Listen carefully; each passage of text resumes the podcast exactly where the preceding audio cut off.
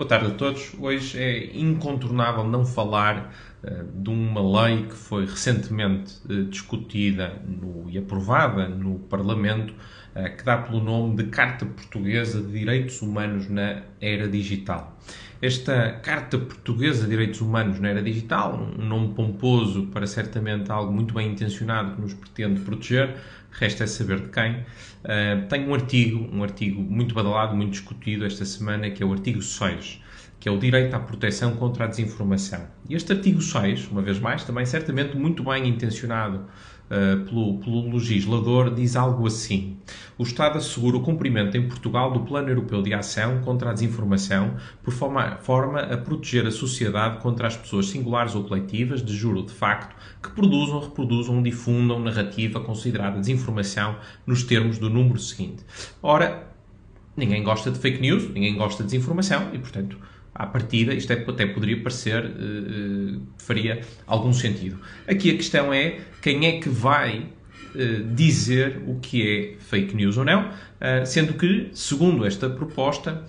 haverá organismos, instituições, em particular o Estado, não apenas o Estado, que irão fazer aqui de fiel da balança para dizer o que é que é verdade ou o que é que não é. A propósito disto, permitam-me recuperar uma outra lei, que aliás figurava na Constituição, que dizia assim: Uh, portanto, havia um, um, um controle também de informação que era publicada e o objetivo era impedir a perversão da opinião pública na sua função de força social uh, e por forma que esta seja exercida por forma a defendê-la de todos os fatores que desorientem contra a verdade, a justiça, a moral, a boa administração e o bem comum e evitar que sejam atacados os princípios fundamentais da organização da sociedade. Ora, ninguém também quer uh, que alguém atente contra a verdade, a justiça, a moral e a boa administração e o bem comum. Ou pelo menos era esta a intenção dos legisladores no tempo do Estado Novo. Um, existem de facto aqui demasiadas semelhanças uh, entre estas duas, estas duas propostas, porque ambas tentam de facto uh, limitar aquilo que é a nossa, a nossa liberdade de expressão. E mais grave do que isso, levantam enormes problemas, não apenas jurídicos,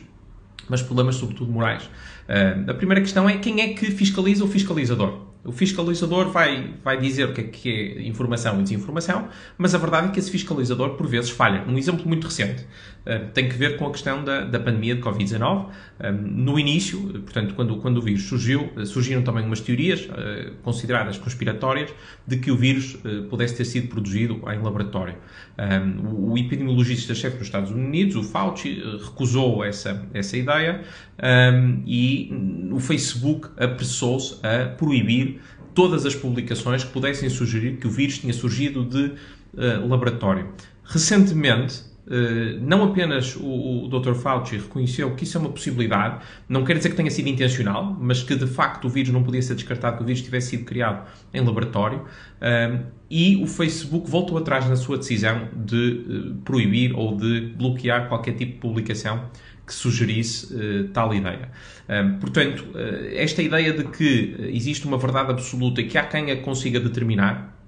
é altamente não apenas lesiva, mas preocupante daquilo que é um Estado de Direito que se quer democrático. E a, e a propósito de um Estado de Direito que se quer democrático, e também, não, e também relacionado com isto tudo, certamente, um, surgiu um, um, relatório na semana passada, portanto, de um, de um, de um observatório da Universidade de Gotemburgo, na, na Suécia, que avalia uh, o grau de, de nível de democracia dos diferentes uh, países, até a democracia plena, uma democracia liberal, um, e, uh, enfim, uma, uma não democracia, uma autocracia. Um, e Portugal caiu para uma posição de democracia eleitoral, quer dizer que segue os preceitos eleitorais, que uma democracia normalmente tem, mas não é uma democracia plena.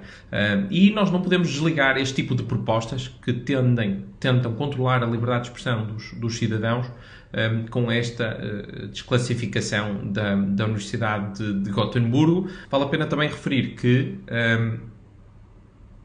todos os partidos, não houve nenhum partido a votar uh, contra esta Carta de Direitos na era digital, uh, houve alguns partidos que se abstiveram, e mais tarde a Iniciativa Liberal veio apresentar uma proposta no sentido de rever o artigo 6 e recentemente João Coutinho Figueiredo veio mesmo dizer que se arrepende do sentido da votação. é bom que, que, seja feita aqui uma emenda e seja dada a mão à palmatória,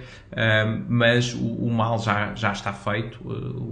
a lei foi aprovada com a conivência de partidos que deveriam ser oposição e deveriam estar a zelar pelos bons interesses,